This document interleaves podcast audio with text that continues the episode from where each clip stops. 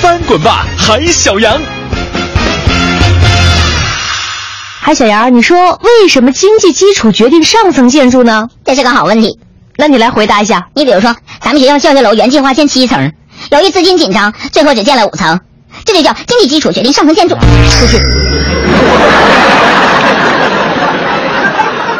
下面有谁能来举例说明一下异性相吸、同性相斥这一物理现象呢？是我说吧，嗯，就比如说我爸爸和我妈妈他们是异性，天天在一块儿，这叫异性相吸；我妈妈和我奶奶是同性，在一块儿就吵架，这就叫同性相斥。出 去吧。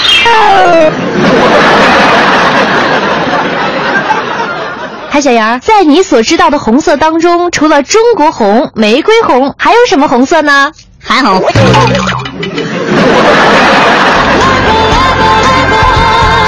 多么逍遥，歌声悠扬，哦，神气荡漾。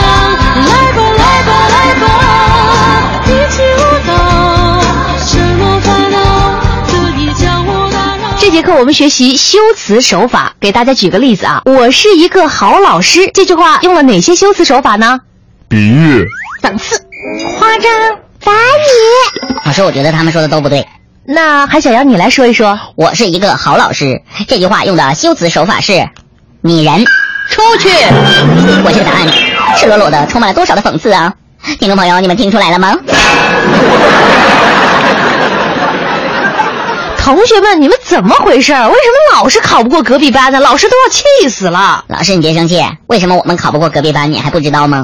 那你说说，哼哼，因为隔壁班不是你教的。 那你去隔壁班上课去，出去。老师，我觉得如果一个东西是我主动给别人的，那么给多少我都不心疼。可如果对方硬管我要，我就会很反感，宁可扔了也不想给他。你说这么多，就是你不交作业的理由是 吧？抄三遍今天的作业。听众朋友，我说的多么有哲理啊 呀、各位哥哥姐姐、叔叔阿姨，如果你们想我的话，就加我的微信号“给力海洋”的汉语拼音“给力海洋”，和我聊天吧。走喽。